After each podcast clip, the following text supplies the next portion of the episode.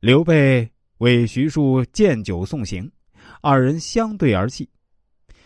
马至长亭，刘备又下马相送。刘备的这些行动令徐庶深深感动，当即向刘备表示：此去曹营，纵使曹操相逼，也绝不为其献谋划策。刘备又谆谆叮嘱徐庶，到曹操那里以后，尽心侍奉老母，勿以自己为念。徐庶挥泪上马，同时告诉刘备，他有一好友，住在襄阳城外二十里的隆中，此人有惊天伟地之才，正好为刘备所用。刘备高兴的请徐庶为之引荐。徐庶却说：“这位朋友生性淡泊名利，除非您本人亲自前去邀请，不然他是不会主动出世的。您可愿意降低身份亲自拜访？”说罢便疾驰而别。徐庶到曹营后啊，老母方知是曹操用计把儿子骗来，十分懊恨，并责怪他不该对伪书不加详查而信以为真，还趁徐庶不注意自杀于梁间。徐庶丧母后，始终如一的守着自己的诺言，不曾为曹操出一谋献一策。刘备在一无所有的情况下，能让关羽和徐庶等人才在身在曹营心在汉，凭的就是仁义。以钱喻人最直接，但效果不会很好；而以仁义喻人，则无人能托其掌握。话又说回来，徐庶母子也太过分了，的确让曹操失望。关羽在这方面做得很好，就连曹操这个大敌都很喜欢他。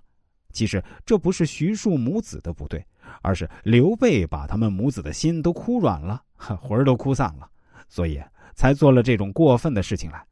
刘备哭的功夫啊也太深了，可见刘备是一个典型的厚黑人物。在现实生活中啊，有些人很善于用眼泪打动别人，比如在求别人办事的时候。调动眼泪战法，动之以情，对方心肠再硬也难以招架。精通人性的厚黑处世学，把人性的弱点都看透了。强硬一点，兔子急了也会咬人。李宗武说：“父亲常对我说，凡与人交涉，必须将他如何来，我如何应对，四面八方都想过。临到交涉时，任他从哪里来，我都可以应对。所以。”我父生平与人交涉无一次失败，处理家务事事妥当。的确，在生活中，我们要和各种各样的人打交道，但是不同的人要用不同的方式，这就要求我们灵活应对才行。俗话说：“软的怕硬的，硬的怕不要命的。”人们总是喜欢挑软柿子捏，这是人性的特点。生活中一些蛮横霸道的恶人之所以能够得意一时，就是因为社会上老实人太多，他们作威作福，火气都撒在那些软弱善良者身上，因为他们清楚这样做并不会招致什么值得忧虑的后果。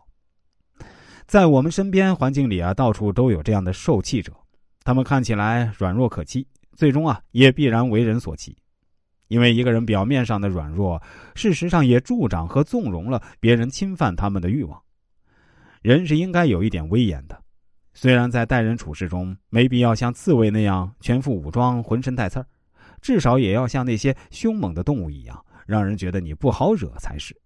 特别是对于那些没事找事儿的小人，你只能腰里别副牌，谁来跟谁玩，树立一个不好惹的形象。